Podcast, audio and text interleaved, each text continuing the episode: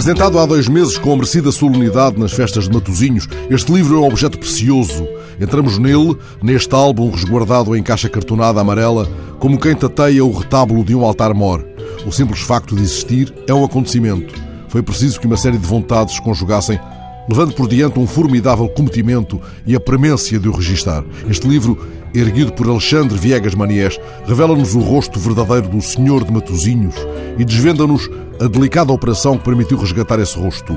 A imagem do Senhor de Matozinhos tem, como recorda na apresentação do livro o Padre Manuel Mendes, pároco da Igreja de Matozinhos, uma história antiquíssima, de novo contada em todo o seu esplendor no retábulo da Capela Mor. Nada classificaria tão exemplarmente o restauro realizado por Alexandre Maniés como a legenda certeira do pároco, dedicado, amoroso e científico. Manés confessa que nunca antes se sentira tão responsável enquanto herdeiro de uma civilização que perdura no tempo símbolos que transcendem gerações. O investigador cruzou-se com a imagem do Bom Jesus de Matosinhos em 1993, integrando a equipa que tratava de restaurar e conservar a talha e a escultura da Capela Mor. Ficou rendido à imagem e à ideia de lhe estabelecer uma origem e um percurso.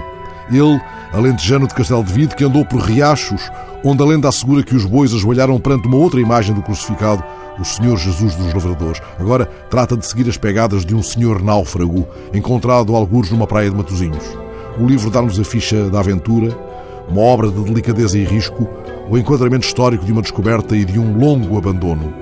Leva-nos à antiquíssima igreja de São Salvador de Boças, onde a imagem terá sido venerada alguns na transição do século XII para o século XIII, e diz-nos que sobre ela pousaram os olhos de Dona Mafalda e talvez os do bispo Dom Geraldo Domingues, que muitos bens recebeu del rei, mas acabou assassinado no Castelo dos Termos.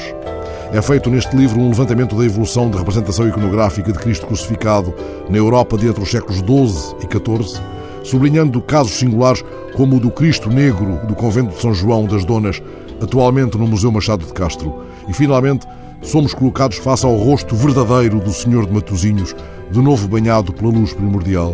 Esta imagem, cuja execução a lenda atribui a Nicodemos e que o medievalista Mário Barroca considera uma das mais notáveis realizações da arte portuguesa no domínio dos crucificados, foi resgatada de um naufrágio em terra firme por Alexandre Maniés.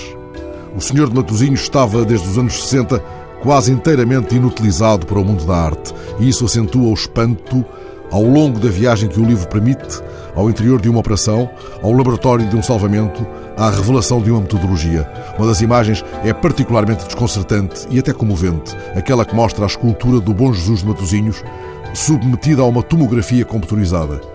Seguimos o processo de datação do suporte linhoso por carbono 14 até a identificação e caracterização dos elementos químicos presentes em pigmentos. São-nos explicadas as microscopias ópticas com luz refletida e luzes polarizadas, os testes histoquímicos, até que somos tomados por um estremecimento quando nos é dada a conclusão. A imagem foi executada provavelmente entre finais do século XII e o século XIII, em madeira de salgueiro, um género de madeira cuja utilização se desconhece em obras deste cariz em Portugal. De onde terá vindo nesse caso? A quantos naufrágios terá sobrevivido?